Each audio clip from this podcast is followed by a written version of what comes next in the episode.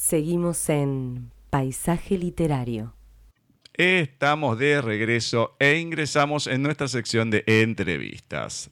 En esta oportunidad vamos a contar con la presencia vía telefónica de la profesora de lengua y literatura, licenciada en letras, licenciada en historia y escritora argentina, Patricia Rey, que nos va a estar presentando su poemario, su libro, Heroína de Sueños. Bienvenido. Muy buenas tardes, noches, Patrick. ¿Cómo va todo por ahí? Hola, buenas tardes a todos. ¿Todo bien por acá? Bueno, bueno, me alegro, me alegro que esté, que esté todo, todo bien por ahí.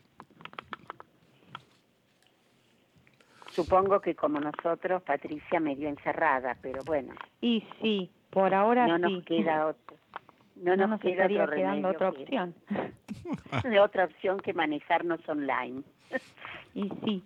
Pero igual está bueno en algún sentido porque a veces, qué sé yo, yo vivo en San Martín y la otra vez estaba participando del Rincón Lírico del Tortoni y tal vez si, si no hubiera estado en casa no hubiera ido hasta el Tortoni. Entonces a veces Es cierto algu- eso. en- sí, alguna, algunas veces tiene su costado positivo. No sé si a- una vez que podamos salir, no sé si estaría para desechar 100% lo virtual.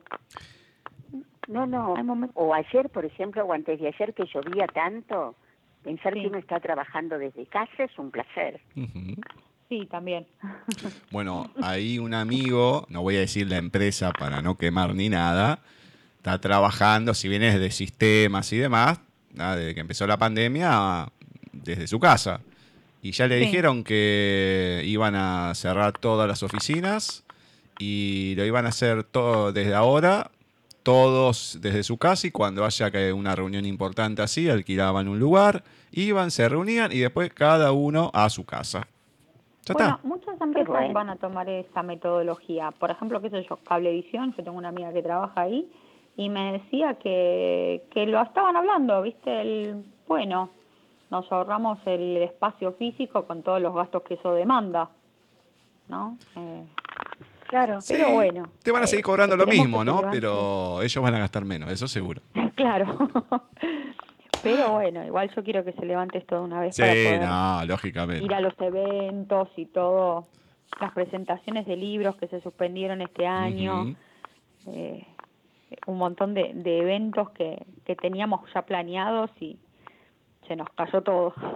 Bueno, Se demora un poco, pero lo, lo importante es seguir adelante y bueno, que se pueda hacer un poquito después, pero sí, sí, se va a hacer, se va a hacer. Para conocerte un poco más y quien nos está escuchando también, más aún, en tu caso, ¿qué me podés contar de Patricia Rey en la voz de Patricia Rey? Bueno, yo soy Patricia Rey, tengo 37 años, tengo un libro que se llama Heroína de Sueños, que es de poesía y algunos relatos. Tengo 13 antologías más, en las cuales he publicado algunas poesías. En el último eh, publiqué un relato, en Florecer en Otoño, de Librománticas. Tengo un montón de, de otras antologías. La primera que publiqué tenía creo que 18 años y soy profesora de lengua, soy licenciada en letras y en historia. Por ahora me dedico solamente a mis hijas y, y a las letras. Por ahora estoy escribiendo mucho y no estoy en las aulas, pero bueno, sigo siendo el corazoncito docente, uno lo sigue teniendo. Exactamente. Supuesto. Sí, sí, sí, te va a entender bien en ese sentido. Sí, sí, sí, ahí se pueden dar la Eso mano. no se pierde. Sí, yo me doy cuenta que, que tengo eso de, de, de- de ver las cosas como en el aula o de decir, bueno, hay que bajar el- la explicación, mi nena está en primario, ¿no? Y, y, y inclusive la forma de, de expresarse, ¿no? Hay que bajar el contenido y, y que mi marido me mire como diciendo, ¿qué está diciendo? Pero claro, a uno ya se le quedan esas cosas, el- la forma de, de expresarse y la forma de ver las situaciones. Y te puedo asegurar que a nuestros hijos se los dejamos por legado.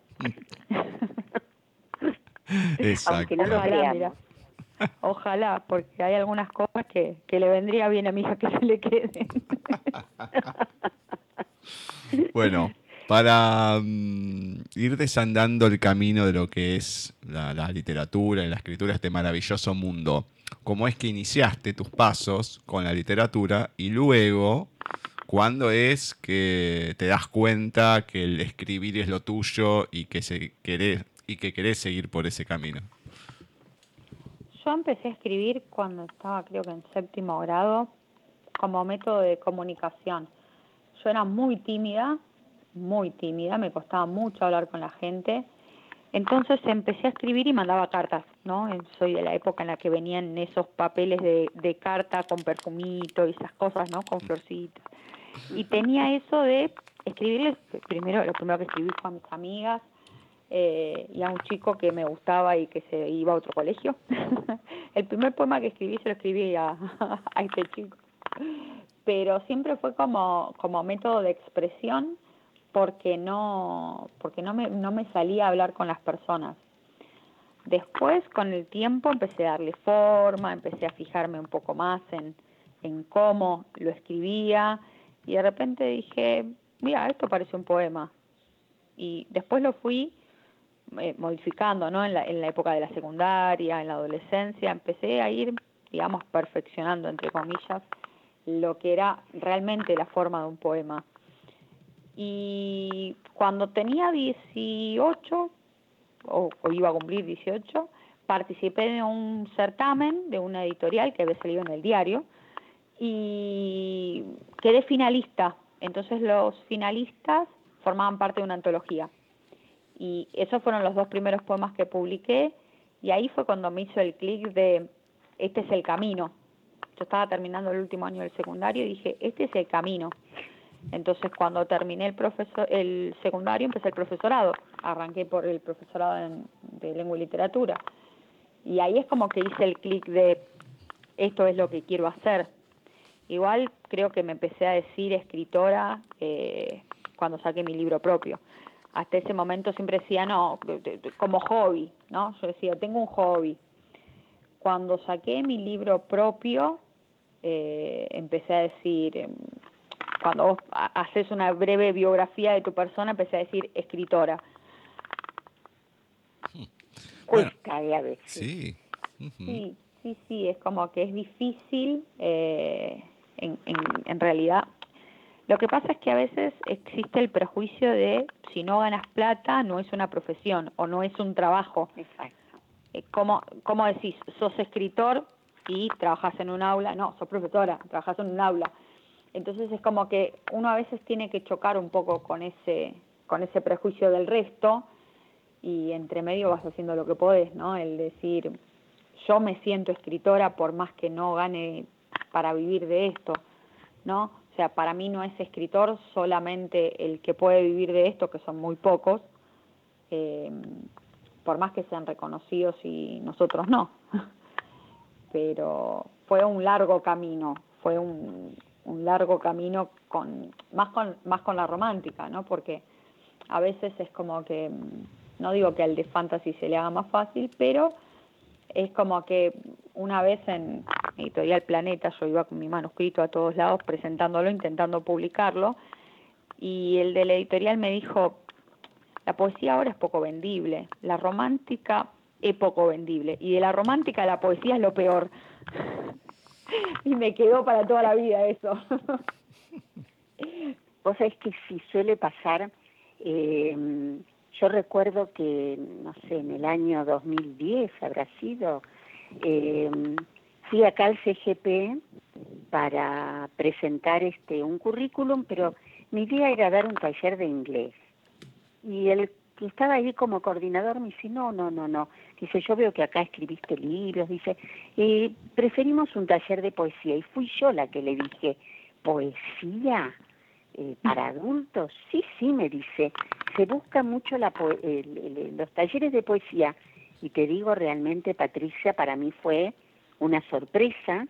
Y Claro. bueno, y comencé y bueno, la verdad que me fue súper bien, pero eh, no lo esperaba porque es cierto, eh, no se la oye a la gente hablar de poesías hasta que uno se mete en el, en el tema. Tal cual, en el Una vez que de- entras en el tema, vos decís, ¿cuántos somos? a ver, somos, somos muchísimos. ¿Cuántos Yo- somos?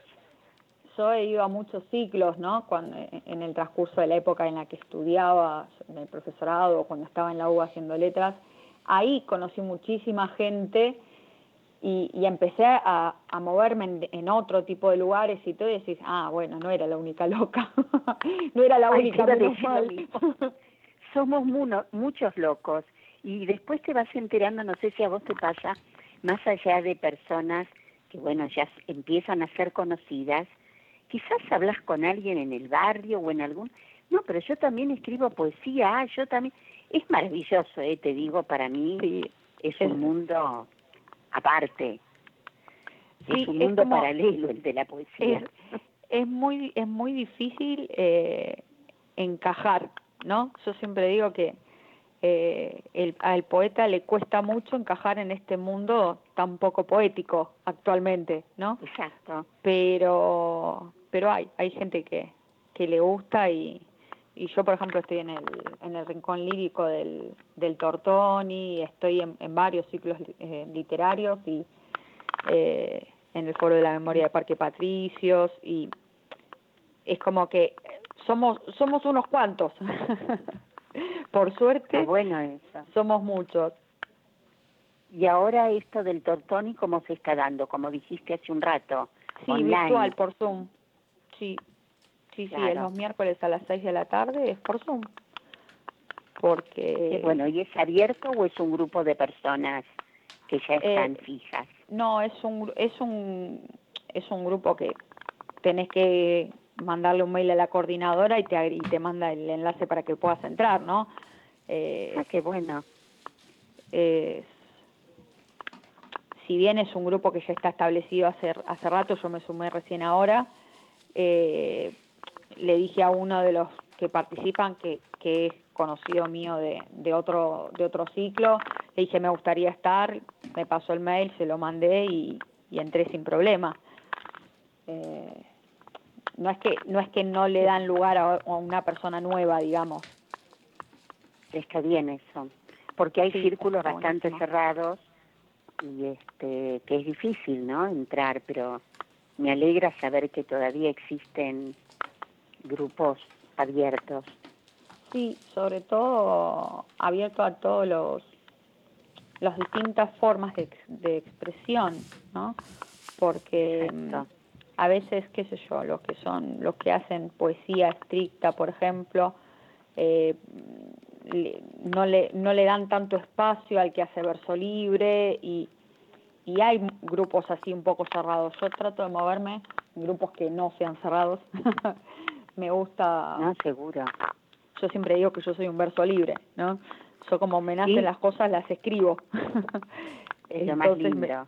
más trato de moverme de, de, esa manera. Y autores que escriban poesía, ¿cuáles son tus preferidos, Patricia? y mi ¿Hay preferido, alguno? sí, siempre, yo arranqué leyendo poesía con Becker y Alfonsina Storni y, Está bien. y siempre es como que tengo e- esa fascinación particular, si bien leo muchísimo de, autores conocidos y no, eh, y hay gente que por ahí no es conocida y vos decís, qué pena porque esto es una maravilla, y es más, siempre en redes sociales pido permiso y los comparto porque me parece que, que el mundo los tiene que conocer, eh, pero bueno, siempre Alfonsina Storni es, es mi debilidad. y, y masculino Becker, ¿no? Es como que eh, esa, esa forma por ahí de, de expresar los sentimientos es muy particular y muy hermosa. Sí, seguro, seguro que es hermosa. Eh, ¿En qué momentos, antes de entrar en, en la antología, en qué momentos escribís, Patricia? Porque decís que tenés, no sé, una, dos nenas. Tengo dos Eh, nenas, una de nueve y una de cuatro. La verdad que escribo de noche Ah, bueno. cuando me dejan. Claro. Eh, mis- las, las mando a dormir temprano, a las 10 de la noche están durmiendo y tengo ese lapso, qué sé yo, entre las 10 y las, qué sé yo, la una, las dos, en el que escribo hasta donde me da el sueño, cuando veo que tengo mucho sueño apago la máquina. Claro. Pero sí, no escribo de noche porque es el único rato que, que tengo, digamos, de, de atención completa, ¿no? No, seguro. Eh, bueno, entramos entonces ahora eh, primero a la antología. Antología Florecer en Otoño. ¿Qué nos podés a nosotros, a Gus, a mí y a nuestros oyentes comentar un poquito algo de esta antología? Florecer en Otoño es el primer libro de la serie Estaciones que lanza Librománticas, de Libri Romántico. Exacto. Eh, ellos ya tienen una, antología, una primera antología que era Historias de Amor en mi biblioteca. Sale Florecer en Otoño eh, como segunda antología de librománticas. Se armó un grupo de trabajo excelente y surgió entre charlas totalmente informales. Che, ¿y si hacemos de invierno? ¿Y si hacemos? ¿Y si la seguimos? y, bueno. un poco la presionamos, pobre Natalia. y se me van a echar de mi casa. la fuimos cebando, pobre. Si nos está escuchando el marido de Natalia fue culpa nuestra, mil perdones.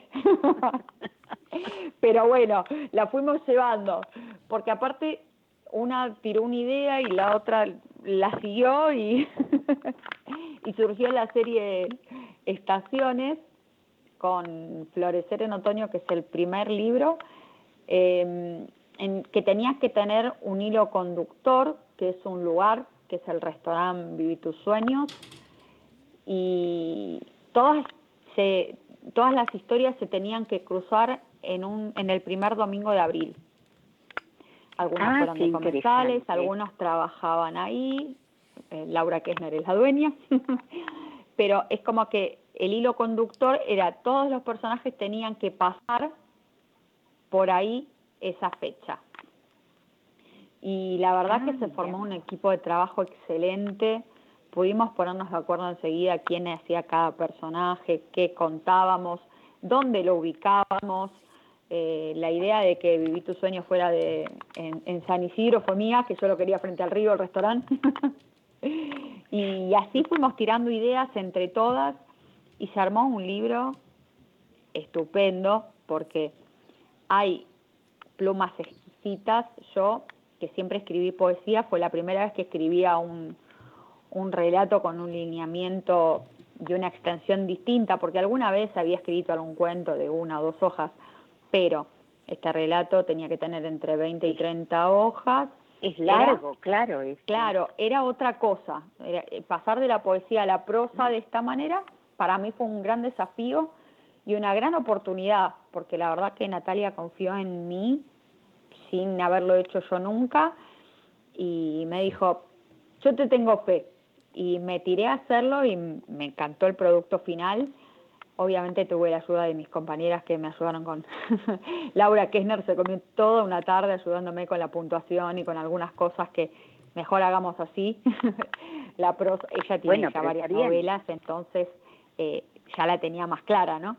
Y, la verdad que eso es algo que voy a agradecer siempre, el equipo de trabajo que se formó y, el compañerismo, o sea, hay gente que realmente escribe muy bien y que tiene novelas excelentes y sin embargo ninguna se subió al caballo de- del ego por allá arriba, siempre estuvimos todas en un mismo lugar y siempre eh, es como que mm, siempre fue más importante el compañerismo y el ayudar a la otra. Y la verdad que eso yo me saco el sombrero, es lo más lindo que, que tuvo el libro. Y en el resultado final se nota, porque realmente Claro. son 10 relatos eh, que tienen, eh, que, que se sincronizan en el punto de lo que se tienen que, que unir, pero además que, que tienen la opinión de todas en todos los relatos, porque en algún momento fue, che, ¿qué les parece si tal cosa vez de tal otra? Y, y fuimos opinando hasta, no sé, una de las comensales que iba, que iba a cenar. Cristina quería rabas. Qué bueno. No la dejamos. Era un restaurante muy fino, no podía, cerrabas. Pero es ¿Y tu como... flor de otoño cómo, cómo surge? Y flores de otoño, en realidad, a mí me, a mí son las flores que más me gustan. Y Tu texto, ¿no? Sí. Eh, eh, se llama Flores de Otoño y el protagonista eh, intenta conquistar a, a su dama con, con flores y con poesía. Eh, sí, sí. no- me costó salir del, del lugar de la poesía, entonces alguna puesto por ahí. Sí. Eh, la protagonista es una chica que sufrió mucho y, y está un poquito cerrada al amor y bueno, está en la tarea del, de él conquistarla. Sí, a mí me encanta cuando pone, por ejemplo, voy, no vamos a, a, a decir demasiado porque los Sí, sí, oyentes yo estoy midiendo qué, no- pero- qué decir. Claro, qué decir y qué no, no te preocupes. Eh, en, el, en la primera parte, ya cuando lo empezás a leer, dice, una flor para la mujer más hermosa, el poeta enamorado. Me encantó. El poeta enamorado es una dulzura. sí, Hoy es siglo divino. XXI leer eso es una Todas, todas, lo, todas lo aman a Fernando. es un divino. Viste que vos podés amar o odiar a un personaje dependiendo de lo que haga, Por ¿no? Obviamente. Eh, to- todas los que lo leyeron dicen, ay, es un divino. Sí, sí, realmente ese es el que todas queríamos, que- quisiéramos tener. Exactamente. Además, seguidor, seguidor, este, ah, no, no, no, persistente. persistente, no, no, no. Además, cómo se, eh, cómo el, el, el- este poeta enamorado va, va pasando por, por el relato es, es muy lindo porque no queda solamente en eso. Bueno, lo tienen que leer, lo tienen que leer porque, este, es muy, no muy se lo bonito. pierdan porque Real- realmente todo el libro es hermoso, así que no se lo pierdan. No, muy bonito realmente. Eh, Gracias. es extenso, pienso por eso que debe haber, eh, no debe haber sido fácil, son 24 páginas si no me equivoco, Sí, este, para contar la historia, ¿no es cierto? sí, la verdad es que eso es un, es un tipo de escritura que no había hecho nunca.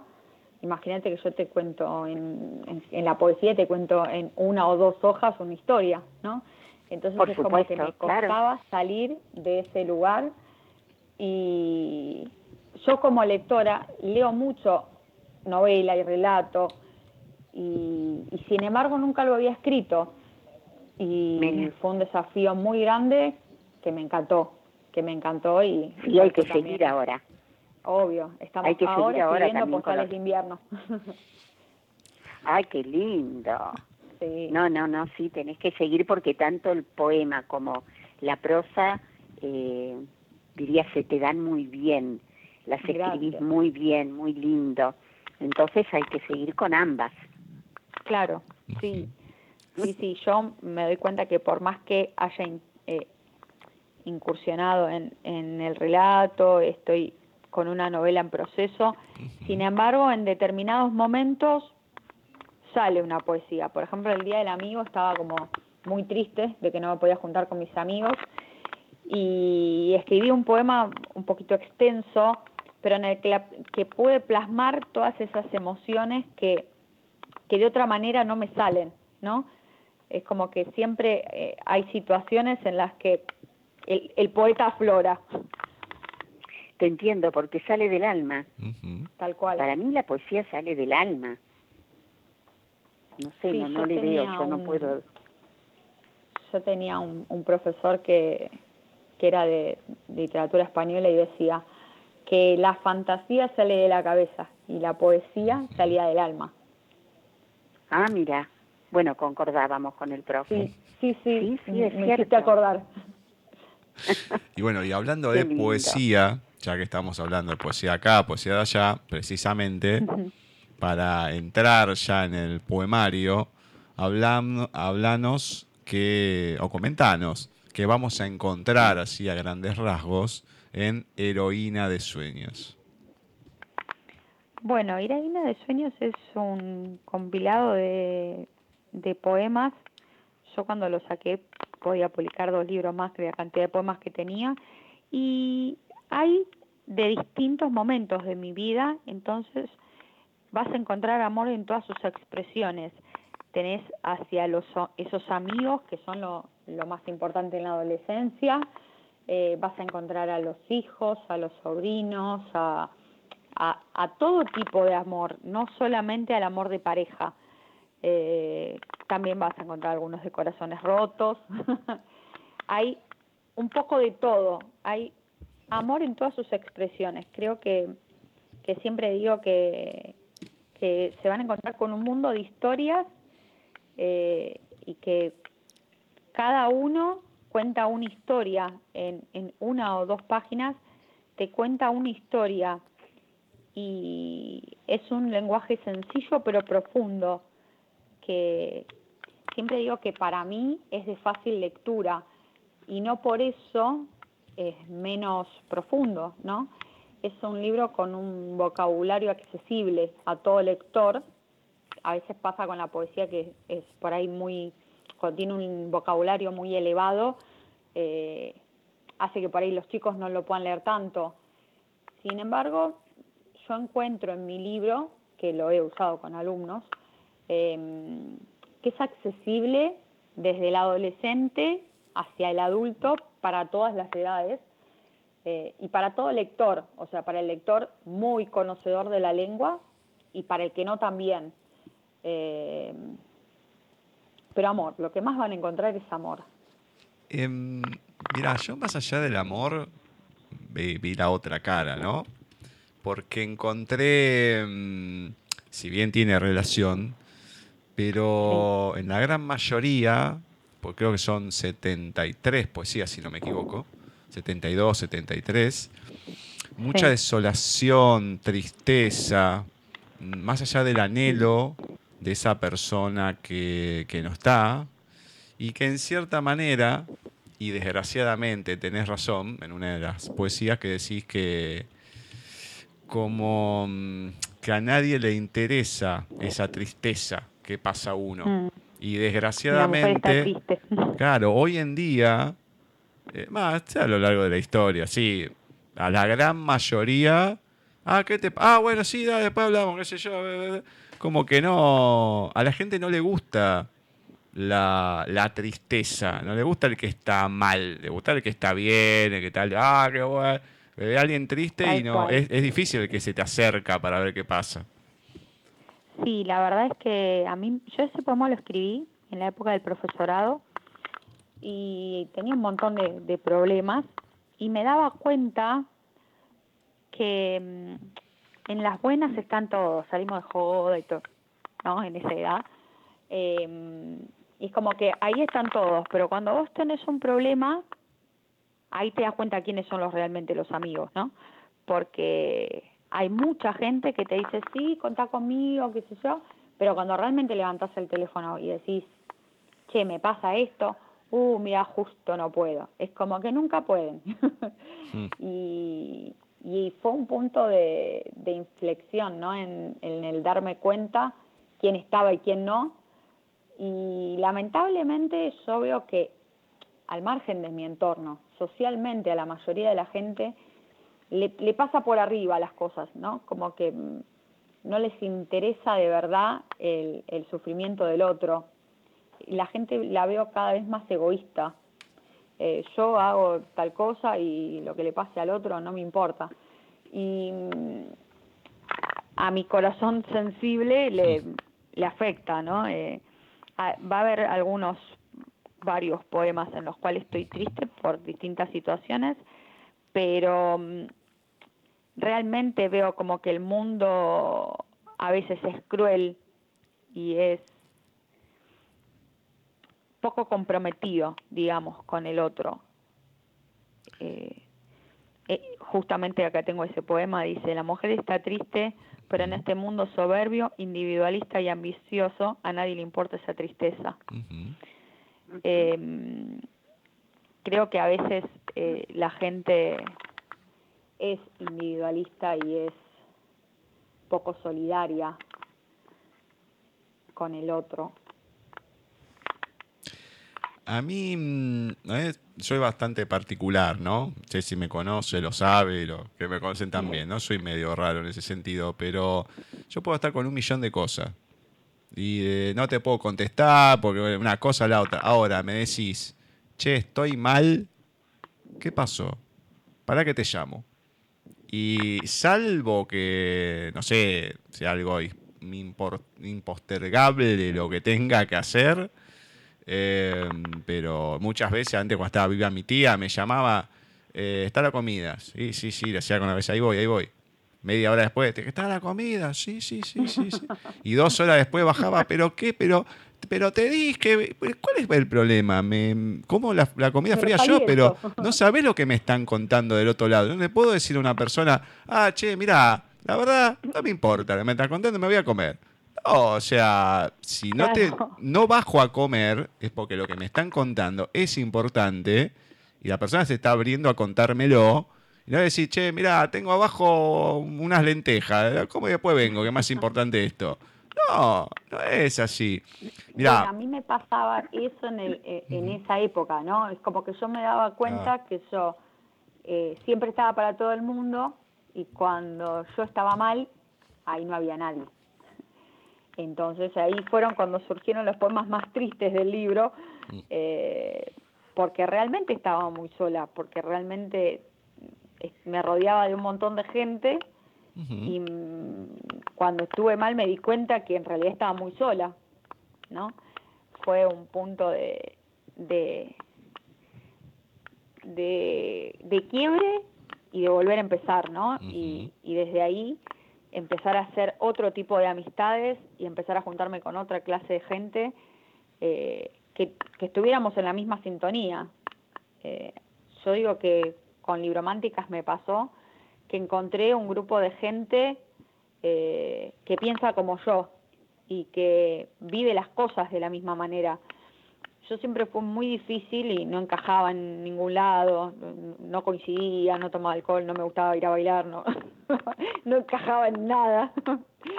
y ahora de grande encontré, encontré mi lugar, es como que me fui abriendo camino y le voy a agradecer eternamente a Mimi Romance que me, que me sumó a Librománticas y al grupo de Bell, de la Ballesteres Polibro, porque realmente ahí conocí con 35 años a un montón de gente eh, que yo pensaba que no había nadie que pensara como yo, yo decía, no, ya no queda gente que piense como yo. Y no, no, me pude encontrar eh, eh, de sentarme en un lugar y decir, este es mi lugar, acá es donde quiero estar. Pero cuesta, cuesta mucho cuando uno tiene un alma sensible, cuando tiene la forma de ver las cosas tan emocionalmente, cuesta ganarse el lugar y encontrar. Eh, siempre digo que encontrar amigos con el mismo desorden mental que uno vale mucho. Mira, hace poco tiempo hice una entrevista a, mm, que las voy a pasar el año que viene, ¿no? Actores de doblaje de Latinoamérica. Y mm, estaba con la chica que se llama Keringma Flores, que le pone la voz precisamente en intensamente a Tristeza. Ah. Y hablábamos de esto, que que al final uno no puede estar obviamente todo triste o todo alegre como quiere alegría, sino que es parte de uno, es la, esa cuestión compartida, son necesarias ambas a partes iguales, porque está todo el día alegre, no podés, tampoco todo el día bajo, tenés que tener esa compensación que tiene en la vida, pero bueno, lógicamente, tenés un transitar y uno trata de estar lo mejor posible. Cuando uno no puede, trata em, de mm, el que puede, ¿no? También pedir ese auxilio, pero la cuestión es que haya alguien que te pueda extender la mano para salvarte de ese momento. ninguno es invulnerable ante las situaciones y siempre es bueno tener a alguien al lado y del no tomar y no ir a bailar y qué sé yo, es depende de la persona que te toque, porque si la persona te valora, sí, depende, si no te gusta, depende del, colegio en el que hayas caído, depende de un montón de cosas, ¿viste? Porque decís, qué sé yo, eh, los compañeros de la, de la escuela secundaria suelen ser eh, los compañeros de, de, empezar a salir y de un montón de cosas, ¿no? Entonces, depende de dónde caigas, también es como, eh, yo sufrí mucho bullying en la escuela primaria, eh, pero mal, de terminar dentro de un tacho de basura, de cabeza. Eh, entonces, depende de dónde hayas caído, porque a veces caes en una buena escuela que trata estos temas de, de una manera eh, eficiente y lo solucionan, y escuelas en donde te dicen, ay, no, son cosas de chicos, son cosas de chicos y no te salen de ahí. Y entonces es como que uno va construyendo su personalidad también de acuerdo al, al entorno, ¿no? Eh, es una cuestión de, ¿cómo te puedo decir?, de mm, supervivencia. te vas adaptando como podés. Eh, y a veces no podés y, y quedas inadaptado y relegado al solo por ahí. Bueno, háblame un poco de toco temas generales que también vamos a encontrar, más allá de, las ausencias y demás, ¿no? De lo que es la magia y los deseos, el poder de un abrazo, precisamente, mm. el amor a pesar del tiempo, y también como comentaste, la amiga, la madre, el padre, y sin olvidar que acá de esto creo que le, debe haber tocado una fibra a Ceci, el abuelo. Ah. Lloré. Viste que me lo imaginaba. lo tengo acá anotado. sí, sí, sí, sí. Sí, yo la verdad que mm, yo a mi abuelo lo, amé muchísimo. Eh, siempre tuve una relación, eh, era, era un padre, era, era el, el que llevaba las riendas de la familia. Eh, mi abuelo llegaba a levantar la voz, no hablaba más nadie. era el que llevaba las riendas y cuando, cuando falleció yo tenía casi 14 y fue devastante, fue una cosa que me creo que me partió más que cuando mi viejo se fue de casa. Fue una cosa eh, muy difícil. Entonces, bueno, para el aniversario de la muerte de él escribí este poema y, y expresa exactamente lo que lo que sentía con respecto a él, ¿no? Es, eh, en, en, un momento el poema dice extrañamos los momentos en familia, porque cuando él no estuvo más, ya dejamos de juntarnos todos los domingos, es como que algunas cosas fueron cambiando, también fueron cambiando porque nosotros crecimos, ¿no? Pero ya después mi hermano tenía novia, después se casó, tenía su familia, y ya tenés que ir de tus suegros, y ya las cosas fueron cambiando, ¿no? Pero es como que yo siempre sentí que, que, llevaba la, las riendas era él, y cuando él no estuvo quedamos todo un poquito a la deriva, ¿no? Y fuimos haciendo lo que pudimos, pero a veces bien y a veces no tanto. La verdad que yo creo que los abuelos representan algo muy importante en la vida de los chicos. Sí, por supuesto, y en ese poema te das cuenta que, que no está hecho eh, de manera ficticia, porque alguien te puede pedir un, un poema, escribir un poema para... No, no, eso es sentido. Sí, es sentido. Como otro, otro poema de los tuyos que a mí me gustó muchísimo eh, es Paisaje Ideal. Ajá. Sí, en realidad con, con ese poema está en pleno profesorado y el locus samoenus y los tópicos latinos, ¿no? Entonces estaba muy con el con, con el lugar ideal, ¿no? Eh, sí, sí, sí. Por eso por eso digo que que el dependiendo las edades y los diferentes momentos, te vas encontrando con distintas cosas, ¿no? Eh, yo siempre digo que cada poema tiene nombre y apellido. Por supuesto, eh, me imagino. Son, son como muy del alma. Y... Sí, sí, sí. y la verdad que mm, e- este poema en particular es súper tierno, es muy dulce. Es hermoso, es todo, pero bueno, yo traté de, buscar algunos, no iba, eh, aunque ya no estás, ni se me hubiera ocurrido, lo tengo acá, pero no te lo quería Mm. decir para no volver a sentirme triste, la verdad. Claro, para no ponerte Eh, mal. Para no ponerme a llorar otra vez. Claro. Gustavo ya me conoce. Bueno, a mí me pasa que Eh, yo hay, hay algunas cosas que digo, trato de no leerlas en público, o, o que las lea otro, o si quieren ese poema que lo Claro. lea otro. eh, por ejemplo, el, el último, Si muriera. Claro. Eh, Sí, ese no, poema no. yo lo escribí em, cuando tuve un problema familiar y él hace unos años, ¿no? Y el año pasado cuando yo me, me enfermé de cáncer y tuve cáncer de mamas y cirugía y todo, se lo mandé a mi hermano ese poema y no lo puedo leer en público. O sea, si lo quieren lo tienen que leer ustedes porque no lo puedo leer, ¿eh? Es una No, cosa que me quiebra. Por supuesto, por supuesto. Eh, ¿Por qué dos prosas? Dos creo que son, ¿no? Sí, En son el dos. poemario. Eh, Eh, Caín y el viejo. Sí, en realidad em, tengo muy pocos relatos escritos.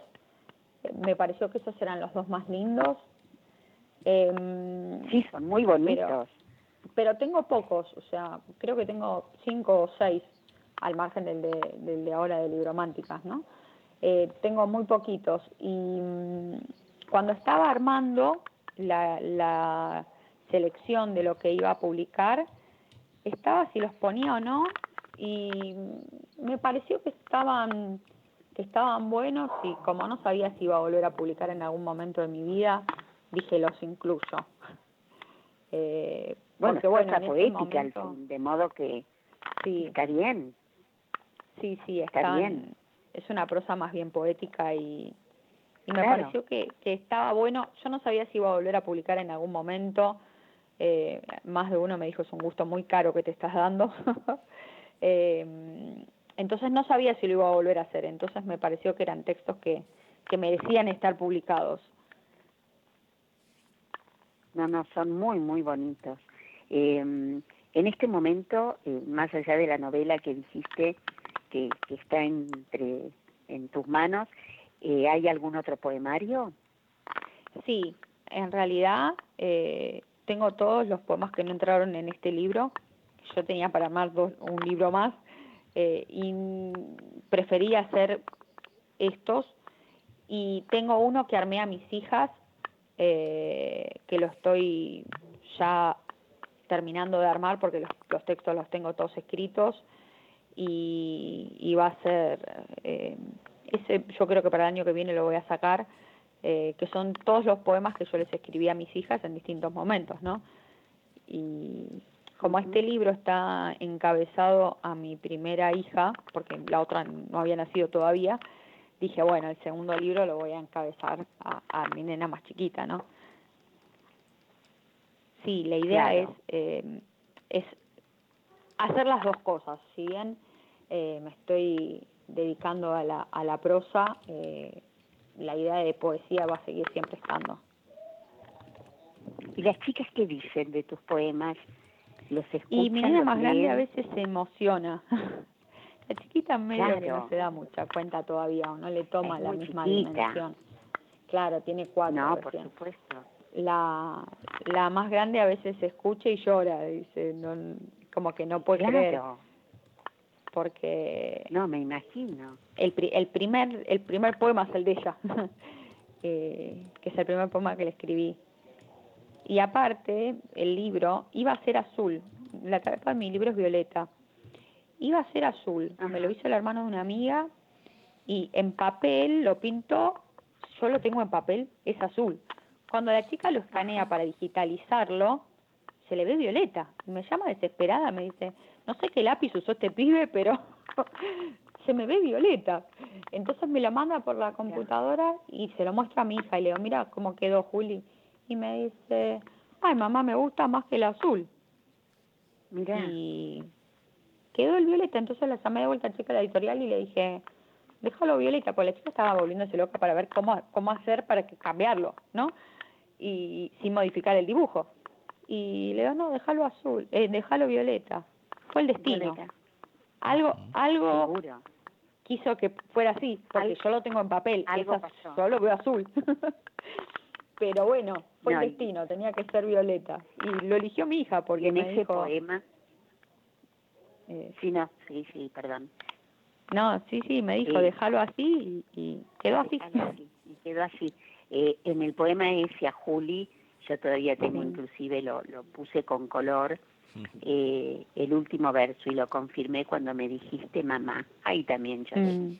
Es hermoso, es hermoso, es hermoso. Gracias.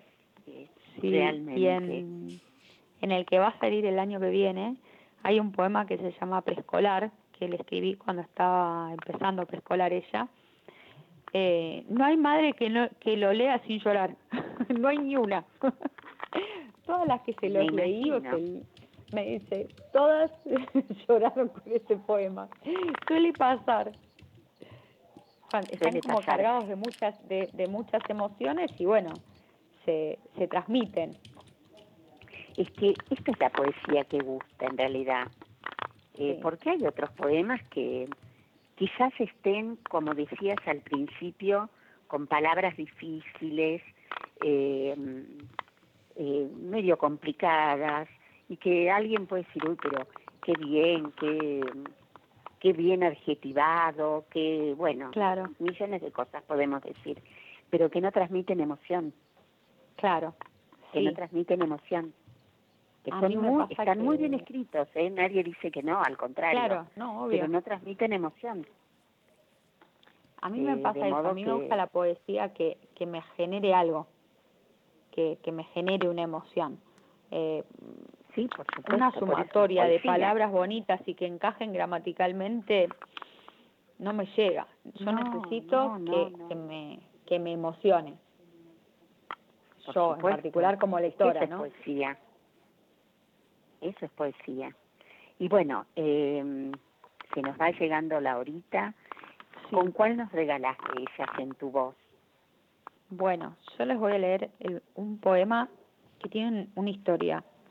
Eh, yo cuando estaba en la Sociedad de Escritores de San Martín, una vuelta eh, surgió a hacer la Noche de la Cultura y querían invitar a Ernesto Sabato. Ernesto Sabato vivía acá cerca de mi casa y me dicen, llévale vos la tarjeta. Era la más chica del grupo, a quien mandaron a mí. Claro, obvio. Eh, fui cara dura y se la llevé la tarjeta y fui con mi manuscrito anillado, im- impreso y anillado, y le dije, me gustaría que usted me diera una devolución de mi libro. Si le- me dice, yo no soy muy de la poesía, pero bueno, a ver, déjamelo. Yo dije, este no lo va a leer nunca. Vino a la noche de la cultura, ya con eso para mí era una felicidad absoluta, porque yo no pensé que iba a venir. Y mm, cuando pasó el tiempo, me llega un mail, yo tenía el mail puesto en el, y el teléfono en, en el manuscrito, me llega un mail y me dice, no soy muy de la poesía, pero el tuyo lo leí y hay un poema que me gustó mucho y es este que les voy a leer. Siempre digo, es el favorito de sábado, lo leo siempre. Por Se supuesto. llama Ya no. Ay, Ya la clase- que tengo abierto acá. Ah, Ay, mira. increíble. Ese, porque iba buscando, a ver, digo, ¿cuál leerá Patricia? Y estoy Sí. acá, ya no. Qué increíble. Bien. Bueno, bien. Ya la clásica esquina de San Juan y Boedo no tiene ese olor a café y bohemia. Ya la luna no rueda por Callao. Las estrellas se han ido a dormir y no brillan como la noche de la despedida. La Plaza San Martín no quiere amanecer vestida de sol porque no puede ser testigo de nuestros encuentros. Caminito ha perdido su color y San Telmo ya no cuenta historias de amor y tango. Buenos Aires ya no es lo mismo. Desde que no estás en mi vida, los versos se han pintado de gris y esta loca ciudad llora tristemente. es muy bonita, muy Gracias. bonita. Y se lo escribí al que ahora es mi marido, que se ha ido a vivir a España. Eh, No, sí, sí. Nosotros ¿Cómo? éramos muy amigos. Eh, él un día vino a decirme, me voy a vivir a España, y lo escribí y se lo mandé. Y me contesta como diciendo, ¿qué es esto? ¿Por qué esto? Quedó, quedó ahí. Cuando volvió de España, seis años después, nos reencontramos y bueno, y ahora así estamos. Qué lindo. Qué lindo. Ahora, Gracias por compartir esto. obviamente, Gracias. obviamente. Yo creo que me comentes algo que es una de tus poesías también, ¿no? Me gustaría saber qué es la Argentina para vos. Bueno, ese, ese poema lo escribí cuando perdimos la final con Alemania en el 2014. Me, me indignó ver la reacción de la gente eh, con respecto a, somos muy argentinos, nos ponemos la camiseta, todo, la banderita, la bubucela y todas las porquerías esas, y cuando perdimos, eh, cambiaron profundamente todos, era como que eran los peores jugadores del mundo, hasta que llegaron a la final eran una maravilla. Cuando después que perdieron eran los peores, era eh, todo el mundo sacó las banderas, dejaste de ver las banderas en los balcones y cosas que me dio bronca en ese momento eh, y escribí este poema eh, porque realmente me parece que yo siempre fui muy nacionalista, yo siempre digo que amo mi país y que la salida no está en Ezeiza eh, y que pase lo que pase la voy a luchar acá por mi país y formé una familia acá porque creo que mis raíces están acá y me da bronca que la gente salga con la camiseta argentina nada más que para los mundiales. Eh, yo soy muy futbolera y suelo usar la camiseta argentina porque sí, porque me gusta, porque es mi país. Y, lo escribí eh, un poco a modo de protesta, porque termina diciendo, eh, mi amado país a pesar de cualquier resultado en un partido de fútbol. Eh, eh, me parece que eh, me, me parece contradictorio el hablar bien cuando nos va bien en el mundial y después sacar las banderas y todo y decir no seguís siendo argentino o eres argentino por el mundial como que eh, O cuando conviene. sí o cuando ganas algo bueno eso ya es otra cosa Claro, claro, pero claro. es como que mm, yo siempre digo que Argentina es una tierra bendita, eh, es una tierra que, que yo estuve mucho en el campo, yo fui docente rural y es un país en el que tirar una semilla de lo que sea y crece, una tierra Es verdad. eh, y realmente me molesta eh, algunas cosas con respecto a, a las actitudes de la gente, ¿no? Que tienen que ver con el fútbol y, y decís, ¿cómo? Hasta hace dos días eran los mejores. Esa, fue, un, fue un- un poema de protesta ese.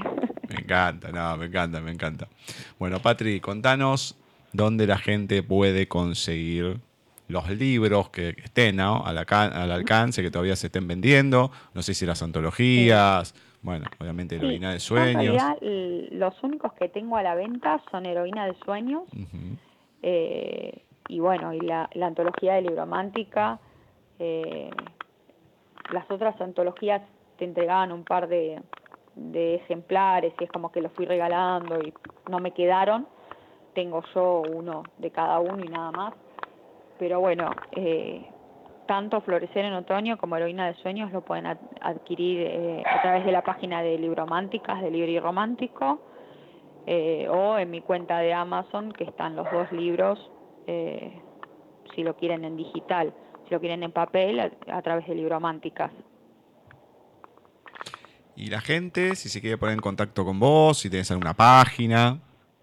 Si se quieren poner en contacto conmigo, tengo un Instagram que es patriciarrey.escritora Ujú. y un Facebook que es Heroína de Sueños, una página de Facebook eh, que se llama como mi libro y ahí siempre voy poniendo algunas poesías, algunas imágenes con, con algunas frases, siempre comparto algo de, de mis libros. Bueno, me encanta, me encanta. Em, la verdad que uno, o, o me pasa a mí por lo menos, cuando voy leyendo un libro de poesías, que me pasa como a Sábato, mira qué increíble tener una coincidencia. No soy tanto de, de la poesía, me cuesta, pero siempre uno va tomando claramente anotaciones.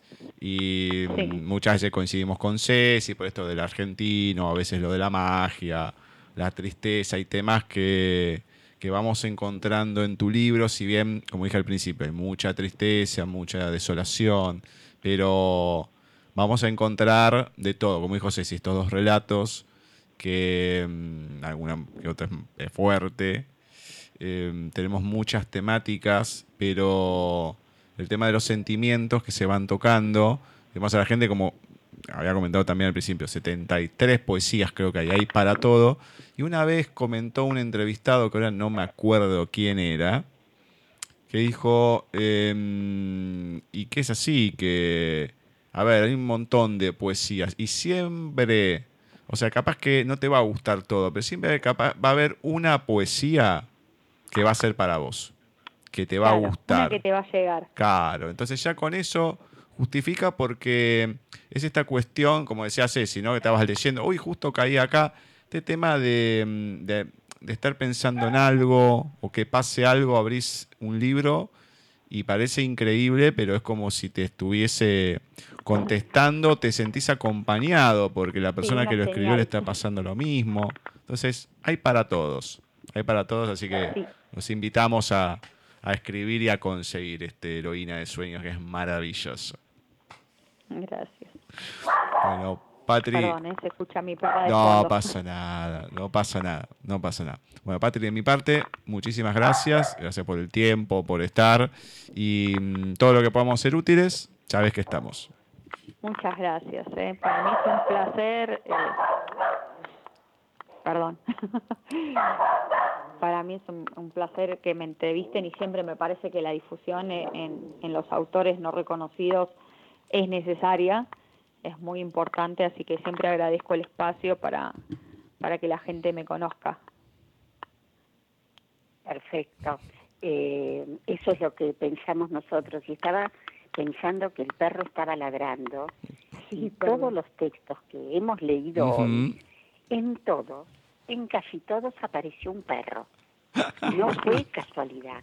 Yo Y ahora ves perrera. hasta- bueno, hasta en tu entrevista hay un ladrido de un perro. Es una maravilla. Decía, Bueno, teníamos un perro verdad, que no, no sabía ladrar tampoco. Este sabe, por lo menos. Exacto, sí, sí, sí. Un gusto haberte conocido. Eh, sigamos en contacto, te felicito.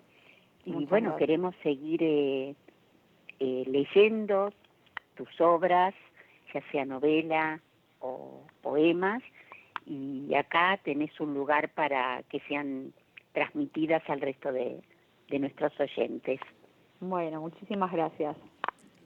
No, Un beso no, gigante, Patri. Bueno, un beso grande. Chao, chao. Cariño. Así ha pasado por nuestra sección de entrevistas Patricia Rey, escritora argentina, más que una escritora, ¿no? Porque además es profesora de lengua y literatura, licenciada en letras y licenciada en historia, como les dije, argentina, que nos presentó, entre otras cosas, su poemario Heroína de Sueños. Una, mm, sé, una mujer, eh, no sé, muy sensible me dio la sensación de lo que fue toda la entrevista. Totalmente. Totalmente. Una poeta. Una poeta 100% con esas, con esas emociones a flor de piel. Así que me encanta, me encanta. Bueno, Ceci, llegamos al final de este hermoso programa, finalizando un nuevo mes y de a poquito acercándonos al final. Perfecto. Bueno, entonces será hasta el próximo miércoles, si Dios quiere. Abrazo para todos. Le agradecemos que tuvimos en primera instancia a Ana Pollux, ahí en los especiales de las autoras de Les Editorial, con Al Primer Clic, El Plan C, lógicamente a Patricia, bueno, todos los que participaron como siempre en las lecturas. Hoy, lamentablemente, nos faltó la reseña del libro Mánticas ahí con Yami, pero en compensación Tuvimos a alguien que también participa, por lo menos con su libro lo, se puede conseguir ahí, a Patri, así que bueno, un programa, que, un programa lindo, un programa para disfrutar. El mes que viene lo vamos a comenzar como siempre con Walter Gerardo Greulach y otro creador de mundo. Y a continuación, como solemos hacer, vamos nosotros, Ceci, quien les habla, y todo el equipo con otro programa de paisaje literario.